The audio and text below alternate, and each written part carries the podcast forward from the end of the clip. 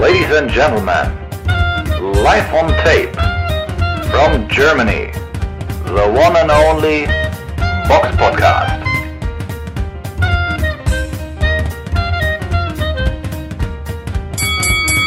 Hallo und herzlich willkommen zum Box Podcast Ausgabe 342. Es ist der, äh, der dritte Vierte 2022. Heute mit in der Runde der Eugen. Hallo. Und ich, der Robert, seid gegrüßt. Zur Tradition dieses Podcasts gehört, dass wir immer mit dem Rückblick aufs vergangene Wochenende anfangen. Der Box Podcast Rückblick aufs vergangene Wochenende. Und wir fangen dieses Mal an mit einer Veranstaltung hoch in den Bergen. Naja, nicht ganz hoch in den Bergen. Wie, Wien ist jetzt nicht ganz so hoch gelegen.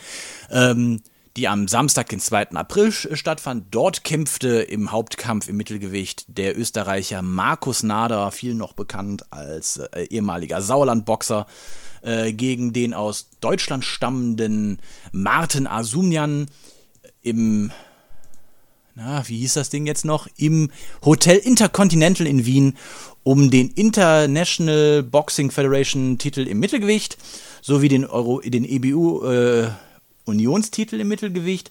Und diesen Kampf hat Markus Nader durch K.O. in der fünften Runde verloren. Wir konnten uns den Kampf jetzt selber nicht angucken, weil wir keinen ORF-Empfang haben, auch noch keinen passenden Stream dazu. Aber man kann zum Beispiel auf sport.orf.at den entsprechenden Artikel dazu lesen. Und ähm, ja, Eugen, du hast, du hast ja also im Gegensatz zu mir, ein paar mehr Nader-Kämpfe gesehen. Ähm, kommt das für dich jetzt verwunderlich oder denkst du, dass äh, wenn Nada jetzt gegen einen Boxer wie äh, Asumnian verliert, dass da nichts groß zu erwarten ist? Hart gesagt. Nein, grundsätzlich ist da nicht mehr viel zu erwarten. Ich verfolge den Weg ja schon relativ lange von Nada und viele andere Hörer bestimmt auch, die früher immer viel die Sauerland-Undercards verfolgt haben. Also ich habe zumindest meistens früher immer mir, mir die Kämpfe auf der Undercard angeguckt, weil es war teilweise recht interessant, was da so geboten wurde. Und boxerisch ist ja Nada sehr gut, finde ich, aber es mangelte ihm immer schon extrem an der Punching Power und das ist wir, wir sagen das ja gebetsmühlenartig quasi jeden zweiten Podcast, wenn du keine Punching Power hast und du irgendwie Leute auf, auf höherem Niveau nicht verwunden kannst, dann gibt das im Profiboxen im Regelfall, wenn du jetzt kein Skillmonster bist, Riesenprobleme und das ist auch bei ihm der Fall und deswegen ist die Karriere wahrscheinlich jetzt auch so verlaufen, wie sie verlaufen ist. Er hat ja auch eine längere Pause hinter sich und wollte es nochmal versuchen, aber dass er jetzt gegen ja, Martin Asunian verliert, ist natürlich auch schon so ein Zeichen, dass, dass da einfach auch nicht mehr viel kommen wird. Ne?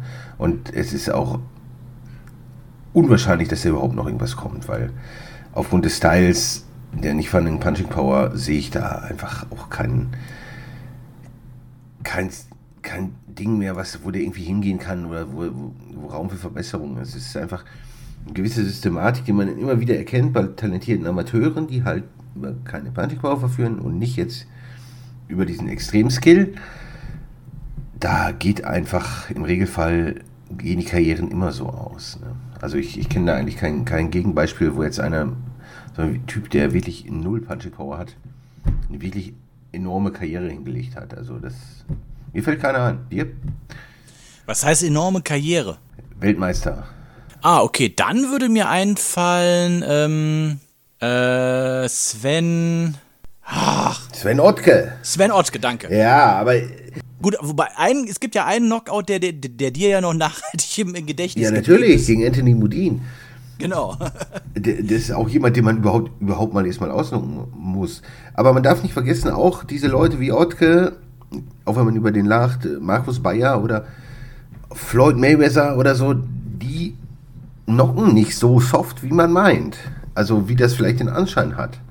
Die, das sind nicht so, also auch Ottke bin ich sehr davon überzeugt, dass er deutlich härter schlägt als Nada. Also es kommt ja auch mal auf den Style ein. So ein Ottke, wenn er immer zurückläuft, wenn du immer in der Rückwärtsbewegung bist, dann ist das ja auch für die Punching Power nicht unbedingt von Vorteil. Ne? Aber ich, ich würde lieber äh, gegen den Prime Nada in den Board ziehen, als, als gegen Ottke. Also klingt jetzt lächerlich vielleicht für viele, aber Ich würde diese. ja, du, wie, du, wie du ja schon gesagt hast, du musst jemanden verletzen können. Du musst ihn ja nicht Ja. auslocken können. Aber wenn du einen Schlag setzt, wo du merkst, oh, das tut jetzt weh und damit kannst du jemanden beeindrucken, das hinterlässt ja schon mal ganz andere Wirkung als wie, ich sag jetzt mal, so ein leichter Toucher auf die Schulter. Ja. Und das ist, ist schon ein Riesenproblem, ne? was, was manche Boxer haben. Und ich finde, das sieht man immer recht früh schon in der Profikarriere dann dieser Leute. Gut, als Amateur kennt man das natürlich auch schon, ob der, ob der Dampf ist. Aber wenn ich Promoter wäre, würde ich eigentlich keine Amateure verpflichten, die keine Punching Power hätten. Ich frage mich auch, wenn ich heute einen Boxstall aufmachen würde oder, oder Boxer formen würde, dann würde ich mir gucken immer, will ich eher das Technische ist schon wichtig, aber das kann man vielleicht noch was, da kann man immer noch vielleicht ein bisschen was rausholen. Aber so bei der Punching Power, wenn da nichts da ist, ich würde solche Leute eigentlich nicht unter Vertrag nehmen. Also jetzt, um, um damit Erfolge zu erzielen, weil ich glaube, da ist dann, das, das kannst du nicht trainieren, wenn es nicht da ist, ist es nicht da. Und das ist was, was du auf jeden Fall brauchst. Da würde ich eher bei der Leistung halt, also beim Skill-Level oder sowas, ein bisschen Abstriche machen. Aber ich würde mir immer grundsätzlich lieber den vielleicht nicht ganz so erfolgreichen Amateur, der aber, wo man weiß, der hittet hart, der ist athletisch. Aus solchen Leuten, finde ich, kann man immer mehr formen, also in Profiboxen, als äh, Ein Beispiel wäre Arthur Abraham. Ja. Genau, oder Hook oder, oder solche Leute. Eine andere Veranstaltung, die am Samstag, den 2. April äh, stattgefunden hat, war in England gewesen, in Newcastle. Dort kämpften im Weltergewicht Florian Marcoux äh, aus Albanien gegen Chris Jenkins aus Wales. Und dieser Kampf endete vorzeitig durch TKO in der vierten Runde. Und Sieger war Florian Marcoux, der ähm, in der vierten Runde, muss man ja auch wirklich mal sagen, da haben die sich ja echt gut beide eingestellt. Also beide haben sich eingestellt, aber Jenkins ist ja am Ende wirklich taumelnd nach hinten gegangen und hat der, Ringrichter in meinen Augen alles richtig gemacht und äh, den, den Kampf auch da abgebrochen. Es war auf jeden Fall äh, spannend zu sehen, wie Jenkins, äh, ja, ich will nicht sagen stehen KO war, aber ich, man hat schon gemerkt, so, er war nicht mehr ganz da. Und ganz da war auch Femke Hermanns nicht im Kampf im Supermittelgewicht der Frauen gegen Savannah Marshall. Das war richtig übel. Also im Frauenboxen sieht man ja extrem selten richtig harte K.O.s. Aber das war einer. Und Savannah Marshall hat Femke Hermanns einfach, einfach mit einer Hand weggemacht. Und die lag dann da einfach. Das war einfach ein K.O. Kein T.K.O., gar nichts. Einfach ein K.O. Und das hat schon untermauert, dass Savannah Marshall vielleicht vielleicht die beste Boxerin der Welt ist. Ich weiß, ist immer schwer zu sagen Frauenboxen momentan, wer da wirklich die Nummer 1 ist, aber das war schon, schon ein Ausrufezeichen. So eine einigermaßen solide Gegnerin derart zu zerstören, ist schon, das ist selten. Und das ist schon, schon der Hammer gewesen, also die Hand. Für Frauenboxen Wahnsinn. Also schaut euch das an, ist eindrucksvoll. Darfst ja auch nicht vergessen, äh, Mittelgewichtlerin, also bringt ja dadurch auch schon ein bisschen mehr Masse mit. Ist, ich glaube, sie ist ja auch ziemlich groß, 1,82, ne? Ähm, das, und gerade da ist ja, finde ich, auch Punching Power dann schon eher gegeben. Ich meine, gut, andererseits, Christina Hammer ist ähnlich groß, äh, hat auch in der Gewichtsklasse, hat jetzt aber nicht diese Punching Power. Aber es, ich denke mal, so eine Savannah Marshall könnte auf jeden Fall, gerade wenn da sie auch noch Engländerin ist, auf jeden Fall so zusammen mit Katie Taylor, dem deutschen, äh, dem deutschen, dem englischen Boxen auf jeden Fall noch einen größeren Schub geben oder dem Frauenboxen auf jeden Fall. Ja, auf jeden Fall, weil, weil das ist echt eine Seltenheit, dass, dass Frauenboxen, dass Kämpfe auf diesem Level vorzeitig enden mit, mit so Schlägen wie da, wo, wo wirklich eine Hand dann einschlägt. Natürlich sind vorher schon Hände eingeschlagen und so, ja. Aber der, der reine Knockout war halt eine Hand und dann sie, das ist schon äußerst, äußerst selten. Das sieht man, wenn nur bei Leuten mit ganz krassem Qualitätsunterschied und auch da sieht man diese Knockouts eigentlich nahezu nie im Frauenboxen. Das ist wirklich eine Hand und dann weg. Das ist äußerst, das ist im Männerboxen schon selten, aber im Frauenboxen ist, muss man das ja wirklich mit der Lupe suchen. Was ja auch nicht schlimm ist, aber, aber Savannah Marshall kann es halt und das ist krass. Ja, ja, ja, ja, ja, das ist schon, das ist schon, wie, wie du auch sagst, das ist, kann man schon sagen, das ist ein Ausrufezeichen. Interessant wäre ja dann auch noch, ähm, Clarissa Shields ist ja noch dann da in, in den Ring gestiegen, um sie rauszufordern. Shields ja auch mit einer der erfolgreichsten äh, Boxerinnen in der Gewichtsklasse oder in, in den Gewichtsklassen, 72 bis 76 Kilo ist sie ja auch unterwegs. Ja, natürlich, vielleicht, auch, vielleicht ist sie auch die beste Boxerin der Welt, aber das macht natürlich auch Sinn. Und ich glaube, das, das wäre auch ein äußerst interessantes Event, die beiden gegeneinander. Das hätte, Ja. also das wäre schon Extrem. Also für mich vielleicht auch der, der größte machbare Frauenkampf, der überhaupt möglich ist. Also es wäre schon enorm, enorm nett, wenn das zustande kommen würde. Ja, aber im Gegensatz zu äh, Shields hat Marshall einen Bums in der Hand. Ja. Und Marshall ist ja jetzt auch eine gut, gut ausgebildete Boxer. Ich meine, die war, glaube ich, auch bei Olympia. Ja, natürlich. Ähm, da kommst du jetzt nicht hin, weil du nichts kannst. Nein, die ist schon stark. Aber Shields ist halt auch wahnsinnig gut. Und also das wäre schon äußerst spannend. Uh Aber ich denke mal, boah, hm, Shields hat jetzt aber nicht so das geile Trainingsumfeld, glaube ich, wie eine Engländerin. Äh, ich kann mich auch, ich kann mich auch irren. Das ist jetzt äh, nur so stehgreif Einschätzung. Ja. Aber angucken würde ich mir das auf jeden Fall. Auf jeden Fall, auf jeden Fall. Und ob irgendwelche MMA-Ausflüge ihr gut getan haben, weiß man auch nicht. Aber die ist natürlich auch ein Urvieh. Und, und die kann richtig was. Also die können beide was. Also machen auf jeden Fall. Mhm. Also ich, das ist auf jeden Fall, also ich, Frauenboxen ist spannend wie, wie selten. Äh, ja, das war unser Rückblick. Kommen wir logischerweise zur Vorschau. Vorschau auf kommende Kämpfe.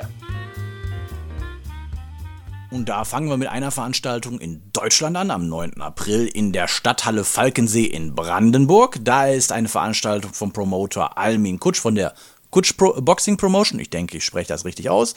Im Hauptkampf kämpfen Rico Müller gegen Florian Wildenhof um den vakanten äh, German International Super Welter Title nach Version der BDB. Äh, Wildenhof 31,8 gegen Rico Müller 28-4. Beide jeweils ein Unentschieden. Ähm, ja, ich denke, Müller sollte das im Superweltergewicht machen. Aber, aber eine nette Ansetzung, ne? Also muss man ja loben. Sehr schöne, ja, ja. schöne Ansetzung für, für deutsche Verhältnisse. Ja, ja, es ist relativ halbwegs ausgelegen, aber ich denke, Müller dürfte da schon der, ähm, der Favorit sein. Ja. Ähm, auf der Undercard kämpfen auch, da hatten wir ja letztens auch eine Folge zu gemacht, wo uns das ja durch Zufall auch aufgefallen ist, dass Tom Schwarz dort kämpft. Er kämpft gegen den allseits bekannten Muhammad Ali Durmas, ein Mann mit äh, 32 Siegen und 30 Niederlagen, ist auf Boxrec Platz 299 trotzdem gerankt. Ähm, Übrigens, das ist der Mann, gegen den Alexander Povetkin sein Profibox-Debüt gab. Oh! Ja, ja. Oh, das wusste ich wiederum nicht. Ja. Ich meine, bei über 60 Kämpfen, da ich mir jetzt, mich jetzt durchzuscrollen, das war mir jetzt dann doch ein bisschen zu viel. Ja, aber das ist natürlich ein typischer Journeyman, ne? mit dem sollte, der mittlerweile 41 ist, mit dem sollte sich Tom Schwarz nicht lange aufhalten. Ne? Aber ich, ich will auch eigentlich nicht näher groß. Also Tom Schwarz ist halt auch, da kannst du auch einen Haken hinter die Karriere machen. Gut, man baut ihn nochmal auf, um ihn, ihn dann wahrscheinlich nochmal wieder als, als Journeyman irgendwo hin zu verkaufen, aber im Großen und Ganzen, ich habe da keine, keine Hoffnung auf irgendwelche höheren Ambitionen. Mhm. Dann haben wir noch eine Veranstaltung, die natürlich jetzt einen Hochkaräter vorzuweisen hat. Die findet statt im Alamo Dome in San Antonio. Übertragen wird sie auf The Zone und der Promoter ist Oscar De La Hoya mit seiner Golden Boy Promotions. Im Hauptkampf im Leichtgewicht äh, tritt Ryan Garcia gegen Emmanuel Tago an. Da hatten wir ja letztens auch in den Nachrichten drüber gesprochen. Garcia hatte ja jetzt aufgrund von Depression eine längere Auszeit gehabt. Tago, ein Ghaneser aus Accra, äh, hat 32 Siege, eine Niederlage und diese Niederlage hat er in seinem Debüt 2004. Der Mann ist 33, also hat auch sehr, sehr, sehr, sehr früh mit dem Boxen angefangen, hat sehr, sehr, sehr oft in seiner Heimat in Ghana geboxt, hat insgesamt dreimal bisher in den USA davon geboxt. Ja, die, die Kämpfe, was das Höchste, was so in seiner Vita ist, hat, hat mal drei Sterne gehabt. Hat aber auch natürlich mal in den USA gewonnen, was jetzt schon nicht schlecht ist. Aber ich denke jetzt gerade so ein, so ein. Ah, nee, schön, zweimal hat er nur in den USA geboxt. Der dritte Kampf kommt jetzt erst. Ähm, der dritte Kampf äh, im Alamodome gegen Ryan Garcia. Also ich denke schon, dass Garcia, der ja schon ein verdammt guter Boxer ist, äh, sollte da auf jeden Fall der A-Sider sein. Ja, das ist eine ganz klare Sache, also für Ryan Garcia. Also ich sehe da auch nicht, dass da irgendwas anbrennen könnte. Wahrscheinlich eher, eher ein Stay-Busy-Kampf, so kann man es vielleicht einordnen. Was ja auch vollkommen okay ist nach der Auszeit. Ja. Muss man ja auch sagen. Natürlich. Dann haben wir noch eine Veranstaltung in Las Vegas in den Virgin Hotels. Da ist eine Veranstaltung, die auf Showtime übertragen wird und der Promoter oder die Promoter besser gesagt sind Samson Levkovich und äh, Tom Brown von der TGB Promotions. Da kämpfen im Superweltergewicht Ericsson Lubin gegen Sebastian Fundora um den WBC Interimsweltmeistertitel im Superweltergewicht. Und ähm, erstmal guckt, sieht der Kampf gar nicht so super interessant aus, aber wenn man da mal genau hinguckt, das ist schon eine relativ enge Ansetzung. Ericsson Lubin hat eine Niederlage und die war durch K.O. in der ersten Runde gegen Jamal Charlo, aber Charlo von 2017 darf man auch nicht vergessen, war schon ziemlich gut. Das darf man nicht vergessen. Und wenn man sich dann so den weiteren Verlauf seit 2017 anguckt, gegen welch Jason Rosario, Terry Gauscher, äh, Nathaniel Gallimore, das lässt sich schon ganz gut sehen. Also da kann man nichts sagen. Ob aktuell ist er auf Boxrec Platz 5 in der Weltrangliste. Und jetzt wird es interessant. Sein Gegner Sebastian Fundora, auch ebenfalls aus den USA, ist auf Platz 7 in der Weltrangliste. Ist noch ungeschlagen, hat einen Kampf, den, äh, der ähm, nicht gewertet worden ist. Das war 2019 gegen Jamonte Clark um den vakanten WBC Jugendtitel im Superweltergewicht. Superweltergewicht ist ja irgendwas 69, noch was Kilo. Und der Typ ist 1,97 Meter groß. Ich empfehle euch allen mal, guckt euch mal bitte Bilder von Sebastian von Dora bei Google an. Der Typ, allein schon weil er ja nur 69 Kilo wiegt bei, oder bei, beim Wiegen, der wirkt dadurch noch größer, als er eigentlich ist. Also ein sehr surreales Bild. Kennt man eigentlich gar nicht, ne? Im Supergewildergewicht derartige Größen, das ist ja vollkommen ungewöhnlich, ne? Also solche Leute in der Größe sind ja normal im Heavyweight. Die findet man nicht mal im Cruisergewicht normalerweise. Also das ist schon nee. äußerst, äußerst ungewöhnlich. Wie hieß nochmal der eine, der den, ähm, den, den Lebelev damals so schlimmst fand? Ja, Guillermo Jones. Guillermo Jones. Hat der nicht auch im Superwelter? Ja, oder Welter. Gut, der ist auch 1,91, was auch schon extrem groß ist. Aber das setzt der Nummer ja echt nochmal ja. noch einen drauf. Vor allem, wie der gute Mann aussieht, das ist der Hammer. Ne? Also das finde ich auch, das... A, natürlich die Buchmaße in den Kampf vollkommen ausgeglichen. Also, ne? Das alleine, Kann man verstehen. Ja, das alleine macht schon spannend. Und die körperliche Erscheinung von Sebastian Fundora, finde ich, macht es auch nochmal spannend. Also kann man sich auf jeden Fall mal angucken. Ne? Also schon, schon eine ja. witzige Sache. Ja, vor allem, wenn man auch, also dass das ausgeglichen ist, kann man, kann ich durchaus nachvollziehen, wenn du mal jetzt mal so den Werdegang von ihm anguckst. Da sind sehr viele drei bis vier Sternekämpfe in der Vita drin, also ähnlich äh, ausgeglichen wie bei Ericsson Lubin. Von daher das ist eine echt gute Ansetzung, muss man mal wirklich sagen. Auf den ersten Blick wirkt das nicht so, aber wenn man da mal so ein bisschen in die Details reingeht, ist das schon eine gute Ansetzung, die auf jeden Fall vielversprechend ist. So kann man es auf jeden Fall sagen. Die sportlich interessanteste Veranstaltung, die allerdings an diesem Wochenende stattfinden wird, ist natürlich die, die am Samstag, den 9. April in der Super Arena in Saitama in Japan stattfindet. Ja. Wann haben, wann, wann, haben wir, wann haben wir das letzte Mal über eine Veranstaltung in Japan gesprochen? Oh, äußerst selten, äußerst selten. Also. Ich kann mich da echt nicht dran erinnern. Die Japaner haben zwar ein paar ganz gute Boxer, aber ist jetzt auch nicht die riesen äh, Boxnation. Aber der Kampf, der ist auf jeden Fall sehr spannend. Oder was heißt sehr spannend? Hat schon ein paar Fragezeichen definitiv für mich. Und da kämpft im Mittelgewicht Gennady Golovkin gegen Ryota Murata um den WBA und IBF Weltmeistertitel im Mittelgewicht. Der Kampf ist ja schon mal verschoben worden. Ich weiß jetzt gerade gar nicht mehr weswegen. Aber per se ist das ja schon eine gar nicht mal so schlechte Ansetzung. Ich meine, Murata mit 1,84 auch recht groß für einen Mittelgewichtler, hat bisher zwei Niederlagen. Einmal gegen Rob Brandt, ein, äh, ein ehemaliger auch Titelträger der WBA äh, und äh, auch Teilnehmer an ähm, wie hieß das Ding denn jetzt nochmal? Der Muhammad Ali Trophy ist ja, hat er damals gegen Jürgen Bremer verloren. Ja, ja. Und Hassan Jamjikam, auch ein, ja, damals gar nicht mal so schlechter Boxer.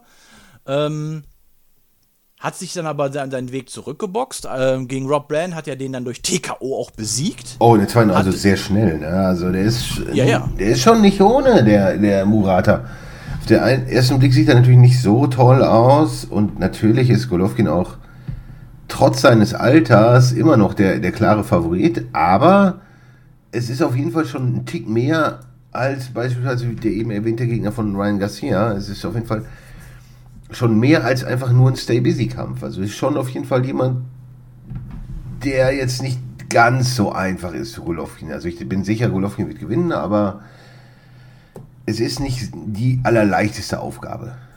Nein. Gut, klar, das, ähm, Golovkin, du hast es ja gerade schon angesprochen, das Alter könnte ein Faktor sein. Ähm, aber ich denke jetzt schon, ich meine, er hat jetzt gegen Smeretta hat er gewonnen, er hat gegen Deryachenko geboxt im Madison Square Garden 2019. In so einem Alter ist natürlich Inaktivität auch Gift, muss man sagen. Ähm, andererseits hat Golovkin natürlich jetzt aber auch schon halt ein paar, paar Meilen auf dem Tacho. Ähm, da ist es ja, äh, da ist halt in die Frage, wie viel hat er noch im Tank? Wie viel kann der noch ableisten? Wie viel wird er von Murata herausfordern? Um da jetzt mal vielleicht eine Einschätzung zu geben, also ich denke, sollte wie, wie, wie, würde dieser Kampf ausgehen? Und da mag ich mich ehrlich gesagt noch gar nicht, kann ich mich gar nicht so richtig festlegen. Ich weiß nicht, ob Murat, wie, wie, wie standfest Murata ist und wie viel Bums äh, Golovkin noch hat. Ich würde sagen, also ein TKO kann ich mir nur in, bis Runde 5 vorstellen. Danach wird es ein, wird's ein, enger, ein enger Punktsieg für Golovkin. Also wenn bis Runde 5 kein TKO kommt? Ja, ich glaube schon, dass er auch, dass er auch, den auch so hinten raus dann auch zermürben kann. Das, das denke ich schon, dass Glaubst es das? auf jeden Ja. Mhm. Das denke ich schon, dass es möglich ist. Durch die Vielzahl der, der harten Hits und so. Dass er den irgendwie so 8., 9., 10. rausnimmt, ist sicherlich auch nicht, nicht utopisch. Was ist deine Einschätzung? Ach, ich würde einfach, einfach, äh, ich würde Punktsieg Golovkin tippen. Ja, das wäre so. Ja, also ähnlich wie ich. Ja. Gut. Dann kommen wir mal zu der Rubrik Hörerfragen. Zuhörer stellen Fragen und wir beantworten sie. Und da haben wir echt durch die Folge von letzter Woche eine ganze Menge reinbekommen. Alles können wir jetzt natürlich nicht beantworten. Überhaupt vielen Dank nochmal für die ganzen Fragen und Kommentare, die wir auch zu unserer letzten Folge zum Thema Felix Sturm bekommen haben. Also da war ja wirklich von, von großem Lob bis zum abgrundtiefen Hass ja alles bei gewesen. ähm, und wir haben uns jetzt ein paar Fragen mal rausgepickt, die wir in dieser Folge beantworten möchten. Und da hat unter anderem bei YouTube der Florian Jäger gefragt. Glaubt ihr, dass das deutsche Boxen wenigstens ein bisschen besser dastehen würde, wenn man wieder vermehrt auf Frauenboxen setzen würde? Frauenboxen hat natürlich noch nicht die Strahlkraft wie Männerboxen, aber im Vergleich zu vor zehn Jahren boomt das Frauenboxen momentan. Katie Taylor ist ein Publikumsliebling in Großbritannien. Clar Clarissa Shields, in Klammern, hat übrigens gegen die deutsche Christina Hammer mindestens schon einmal einen Hauptkampf im amerikanischen Pay-TV gemacht und in Mexiko sind einige Boxerinnen absolute Topstars. Leider ist die, die Entwicklung diesbezüglich in Deutschland genauso andersrum. Regina Halmich und später Ina Menzer oder Susi Kentikian, aber vor allem Regina Halmich, hatten im TV Quoten, von denen die Boxer in Deutschland heute kaum träumen können. Aber etwa zur gleichen Zeit oder vielleicht auch etwas früher, wie das Frauenboxen international immer wieder weiter aufkam, ist es in Deutschland praktisch in der Versenkung verschwunden.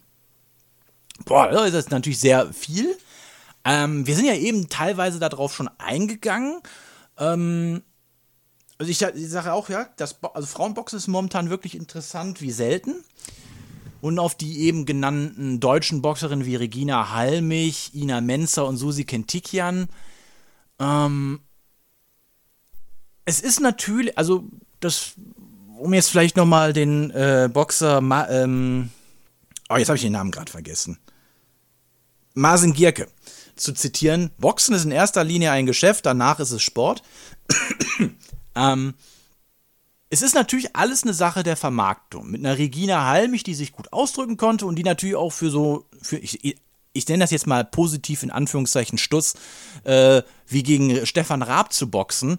Das ist natürlich PR-technisch eine super Sache gewesen und hat natürlich das Frauenboxen in Deutschland dann auch dadurch besser auf, ähm, ja, aufs Tapet gebracht, so in den Fokus gerückt, dass dann auch Leute sich für sowas interessieren, wo vorher halt vor eigentlich kein Interesse an. Das steigt natürlich immer, das Interesse am Sport steigt natürlich auch immer mit seinen Akteuren. Vor 20 Jahren hat sich keiner für Frauenfußball interessiert. Mittlerweile hast du eine sehr eine sportlich äh, attraktive äh, Frauenbox-Truppe, ach Quatsch, Frauenbox, äh, Frauenfußballmannschaft in Deutschland, die international sehr gut mithalten kann, auch mit sehr interessanten Charakterinnen. Äh, und dadurch steigt natürlich auch das Interesse an diesem Sport. Und ähnlich ist das mit dem Frauenboxen gewesen. Du hast dann Susi Kentikian gehabt, diese dann als, wie war nochmal dieser, dieser Kampfname, der sie dir gegeben haben?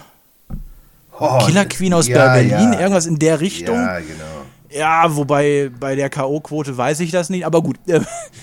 ähm, aber du hast, du hast die Leute halt damals noch entsprechend vermarktet, hast die noch Werbung machen lassen für, für Milchschnitte. Das heißt, die ist sowieso ein paar Mal am Tag über den Fernseher gelaufen in irgendeiner Werbepause. Gut, damals war auch äh, TV-Werbung nochmal ein bisschen wichtiger, als es das heute ist. Ähm, ja, also ich sag mal, es kommt generell, also ob, ob das, ob man auf die, vielleicht auf die Frage zurückkommt, ich kommt, es glaubt, ich, kommt gar nicht so unbedingt auf Frauenboxen an.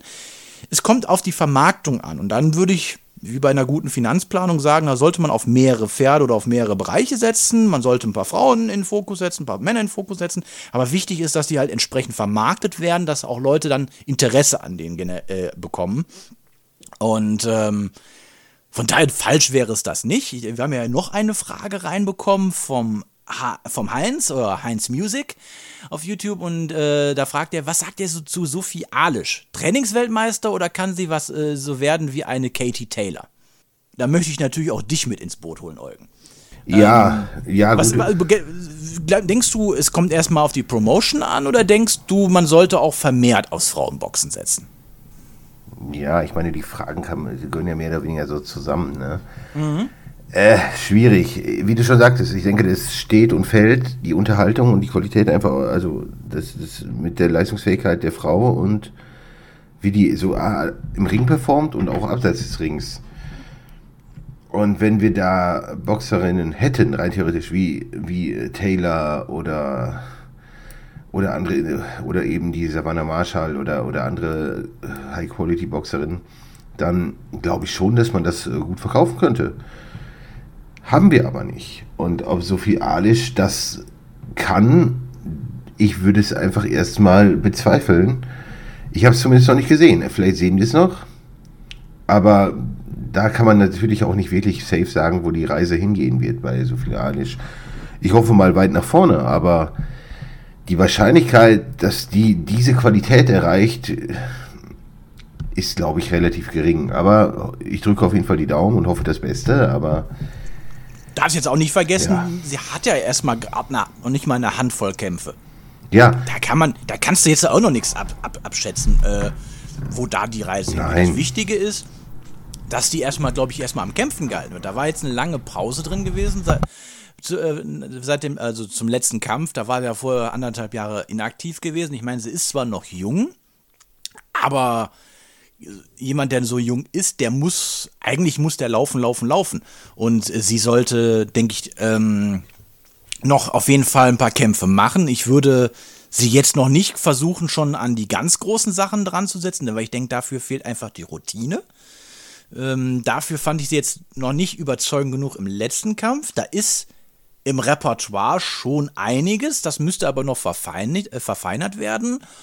Und ähm, ob sie eine Katie Taylor werden wird, boah. Das ist, finde ich, sagen wir mal so, da greifst du natürlich schon ziemlich hoch ins Regal. Ja. Taylor ist, jetzt, äh, ist, schon, ist ja schon wirklich, äh, ja, ist ja schon wirklich so dass die oberste Reihe im Regal, was du gerade so im Frauenboxen hast. Ähm, das, also da möchte ich mich, da möchte ich gar nicht, gar nicht, kann ich, möchte ich nichts sagen, weil ich würde Sophie alles Unrecht tun. Wer weiß, vielleicht hat sie das, das Zeug dazu, vielleicht auch nicht, aber das kann ich jetzt anhand der paar Kämpfe, die sie bisher hatte, einfach noch nicht sagen. Nein, aber was man sagen kann, es ist sehr unwahrscheinlich, dass sie das Zeug dazu hat. Wenn man sich eigentlich auch den Rekord anschaut, dann ja, sieben Kämpfe, sieben Siege, aber ein Sieg. Okay, doch mehr als eine Handvoll, Entschuldigung. Ja, und ein Sieg davon vorzeitig gegen eine Georgierin im ersten Kampf.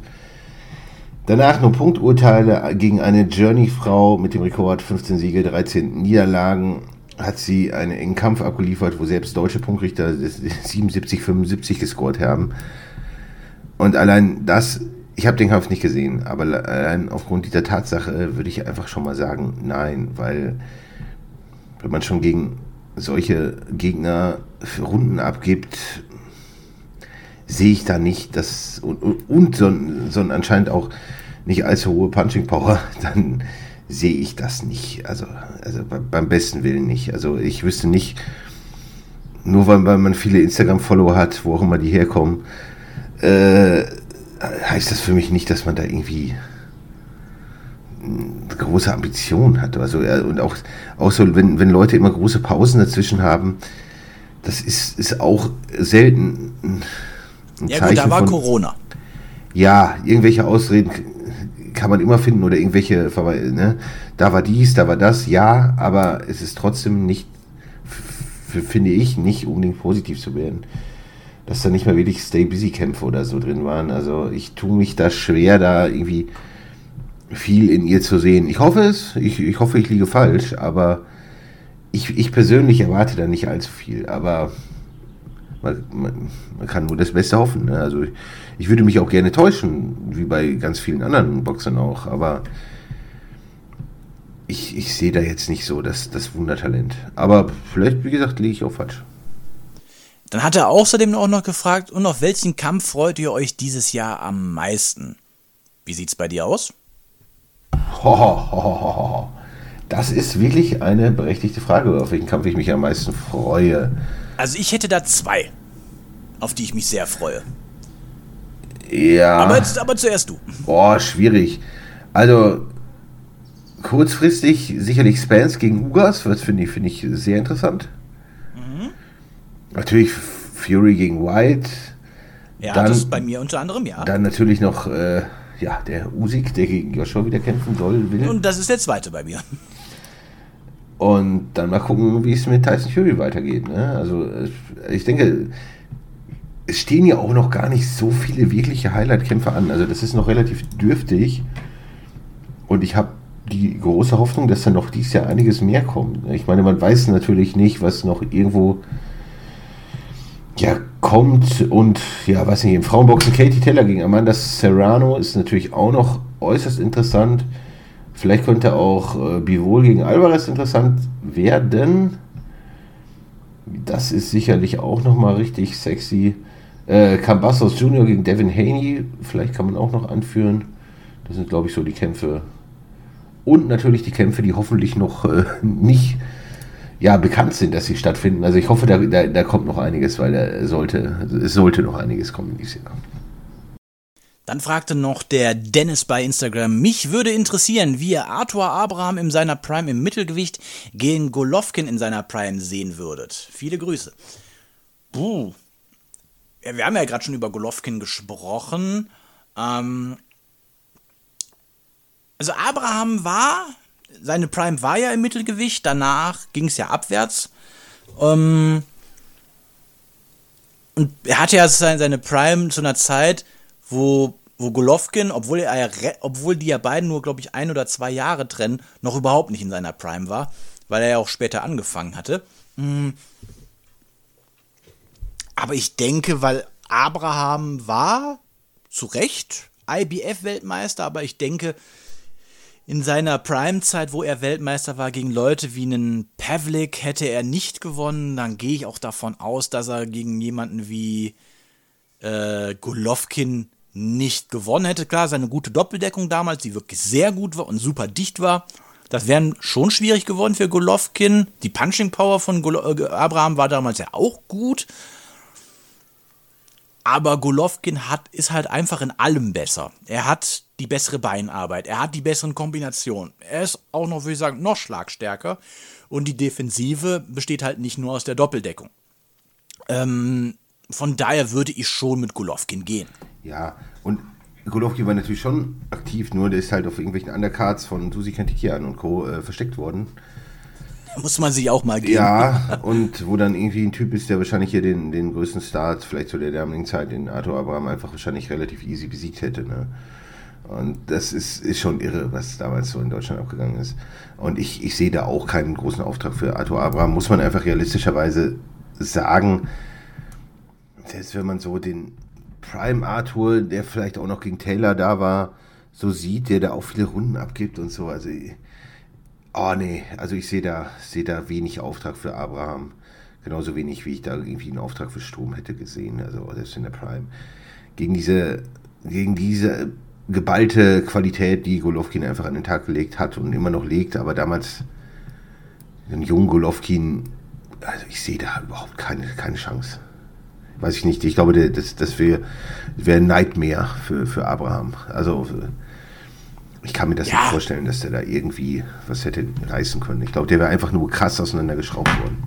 Ja, aber denkst du überhaupt, wenn, wenn, man- wenn man jetzt mal so die Vergleiche zieht, wir hatten ja jetzt gerade auch noch Kelly Pavlik drin gehabt, denkst du denn, so, wer hätte so in den letzten 20 Jahren von den Weltmeistern im Mittelgewicht denn überhaupt eine Chance gegen Golovkin gehabt?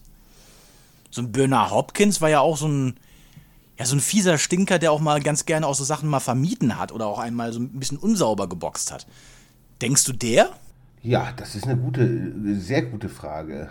Wer da wirklich. Äh, ich, ich finde das übelst schwer, da, da was zu sagen, weil Golovkin war von seiner Qualität schon, finde ich, fürchterlich beeindruckend. Er ist natürlich jetzt auch in einem Alter, wo natürlich die Leistungsfähigkeit nachlässt. Man hat es ja auch schon gesehen im Vergleich vom ersten Alvarez-Kampf, den er für mich knapp gewonnen hat und wahrscheinlich für die meisten auch, aber es war schon eng, aber und den zweiten, den er dann ja schon relativ klarer verloren hat. So, ne? man, man sieht da einen gewissen Niedergang. Es ist ja auch nicht, nicht schlimm. Ne? Er wird ja auch nicht jünger, aber so in der jungen Version finde ich ihn schon echt schwer stoppbar. Fürchterlich interessant wäre gegen den ganz jungen Public gewordenen, weil der einfach so eine Workrate an den Tag gelegt hätte, die, die war so abnormal. Nicht unbedingt einfach und einfach auch jede Hand genommen hätte. Aber ich glaube, einfach aufgrund der Punching Power, glaube ich auch, dass wahrscheinlich hätte der Golovkin den Pavlik auch irgendwie richtig dumm geprügelt. Also das wäre auf jeden Fall unfassbar gewesen, der Kampf. Das wäre halt ein, einer der geilsten Kämpfe ever, denke ich, gewesen. Ah, vielleicht gegen ganz gut aufgelegten Jermaine Taylor, aber, aber na, glaube ich auch, dass Golovkin gewonnen hätte. Also man kann eigentlich schon sagen. Ja, aus Sergio Martinez oder ja, hat er auch gepackt. Daniel Giel. Ja, die sowieso. Also, da muss man schon tief zurückgehen. Vielleicht so Lara oder Winky Wright oder so, aber auch die hätte er gepackt. Also, Ja, aber die, den Prime Golovkin, glaube ich, kann man fast sagen, ist schon Nummer eins, die, ne? die letzten, wenn man jetzt die letzten 20 Jahre nimmt. und du jetzt mal so den Kampf, die Kämpfe jetzt gegen ähm, Alvarez weglässt, wo er dann schon seine Alterserscheinungen gezeigt hat. Ja, aber den ersten kann man vielleicht sogar noch mit reinnehmen, auch wenn auf dem Papier Ja. die Niederlage steht, aber jeder hat halt gesehen, was er in, in, in seinem hohen Alter da noch leisten kann und, und den Kampf, wie auch immer das jetzt, ne, wie man auch immer das wertet, die Alvarez-Fans sagen natürlich, ja, Alvarez also, war schon Draw oder so, aber jeder weiß ja nicht, dass, Al dass, dass Alvarez den Kampf verloren hat. Ne? Und, und äh, Ja, ich fand, was bei schön was, was, was ich immer bei Golovkin so mochte, ist halt, dass er streng genommen ja so ein Komplettpaket war. Da war gute Technik drin, da war Action drin, da war Power drin, da war Bewegung drin und da war immer was los. Also, der war ja, es gab ja nichts in dem, wo er wirklich schlecht war. Oder? vielleicht ein bisschen langsam, aber ähm, sonst Ja, geht. ist, ist ja das, das Total Pa- Package so, ne? Das, das Ja. ist, ist schon so. Und der Prime Golovkin, keine Ahnung, wer den besiegen sollte. Also schwierig. Jedenfalls in den letzten 20 Jahren. Aber ich denke, dass, äh, denke, Dennis, das dürfte deine Frage beantwortet haben. Dann kommen wir noch abschließend zu den Nachrichten. Die Box Podcast Nachrichten. Und da eine kurze, äh, eine kleine Nachricht noch, äh, auf die wir natürlich Ende des Monats auch noch eingehen werden, ist einmal, dass ähm, jetzt äh, Dennis Radovan und Christina Hammer am 30. April in Köln in den Ring steigen. Übertragen wird diese Fight Night bei Bild. Jetzt muss ich gerade mal kurz gucken, ist das bei Bild TV oder auf Bild Plus? Das ist eine gute Frage. Das liest sich jetzt nämlich aus diesem Bildbericht gar nicht so richtig raus. Ja, es spielt, denke ich, auch keine Rolle. Ich erwarte da jetzt auch keine starken Gegner oder so. Ich denke, das. Aber gut, da, je nachdem, wie, wie gut die Veranstaltung wird, das liegt natürlich halt an den Gegnern, für, die da verpflichtet werden. Ne? Vielleicht wird es sexy, vielleicht wird man dann auch einfach sagen, mein Gott, ja, irgendwelche Journeymen oder Frauen und ja, da- das bleibt abzuwarten, gegen wen die da kämpfen. Ich denke, das, das, das macht es dann mehr oder weniger interessant. Ne? Dann haben wir noch eine Nachricht, äh, und zwar Timo Ross, den kennen die meisten wahrscheinlich aus seinem Kampf äh, gegen Felix Sturm, und, äh, gegen den er seinen Comeback-Kampf bestritten hat, hat jetzt bei Fächermanagement unterschrieben. Ja, denke ich mal, so deutsche Meisterschaften etc., so das sind natürlich realistische Ziele und ich denke, da mit einem Promoter wie Fächer äh, Sports Management Äh, hat er dann, denke ich, auch einen guten Promoter im Hintergrund, um sowas zu machen. Sportlich das Größte an Nachrichten ist natürlich die Nachricht, da haben wir letzte Woche das schon mal kurz angerissen, und zwar, dass Alexander Usik jetzt mit Genehmigung äh, vom Sportministerium, wie das heißt, ähm, jetzt äh, die Erlaubnis hatte, aus der Ukraine auszureisen, wo ja gerade ein Krieg tobt, äh, um sich auf seinen Rückkampf gegen äh, Anthony Joshua vorzubereiten. Und wir haben ja eben schon erwähnt bei der Frage von Heinz Music, ähm, dass das ja auch einer der Kämpfe ist, auf die wir uns am meisten freuen. Ich meine, es war ja auch einer der besten Schwergewichtskämpfe der letzten Jahre gewesen, letztes Jahr, wo Usyk Joshua ja wirklich, ja, muss man ja wirklich einfach mal sagen, boxerisch auseinandergeschraubt hat. Er hat ihn zwar jetzt nicht K.O. geschlagen, aber boah, wäre der Kampf nur ein, zwei Runden weitergegangen, wer weiß, ob das nicht sogar passiert wäre. Ja, es hat ihn auf jeden Fall ja, schon, schon, ich bin ja vorgefühlt, aber es war schon unfassbar eindrucksvoll. Ne? Und das Rematch, ob sich Joshua damit einen Gefallen tut, weiß ich nicht. Was vielleicht für Joshua auch sogar ein Vorteil war, dass Usyk jetzt relativ lange in der Ukraine war und sicherlich nicht die besten Bedingungen hatte da. Mag sein, aber es ist aufgrund der, ja, der, allein der Körperlichkeit und der Punching-Power von Joshua ist natürlich ein Rematch immer interessant.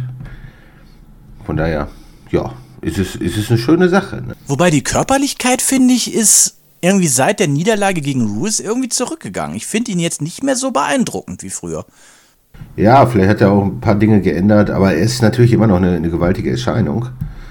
Und das ist auch der Punkt, einfach aufgrund der, der Power halt, die er hat, ist es schon interessant. Also boxerisch ist natürlich Usyk da ohne Zweifel der, der bessere Mann, aber natürlich, die Physis ist natürlich ganz auf der Seite von Joshua.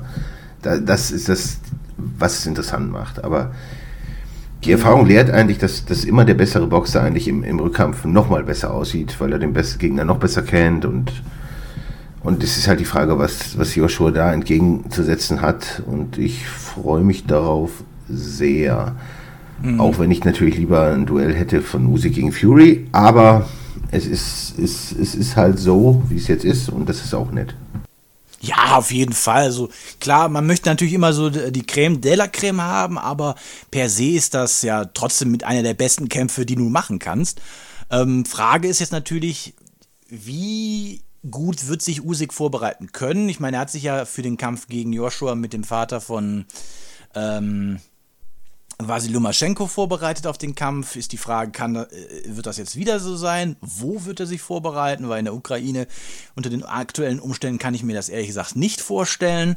Und wie gut äh, oder wie lernfähig ist Anthony Joshua? Ich meine, er hat jetzt zwar wohl auch einen neuen Trainer. Ich weiß jetzt gerade gar nicht mehr, wer der neue Trainer ist.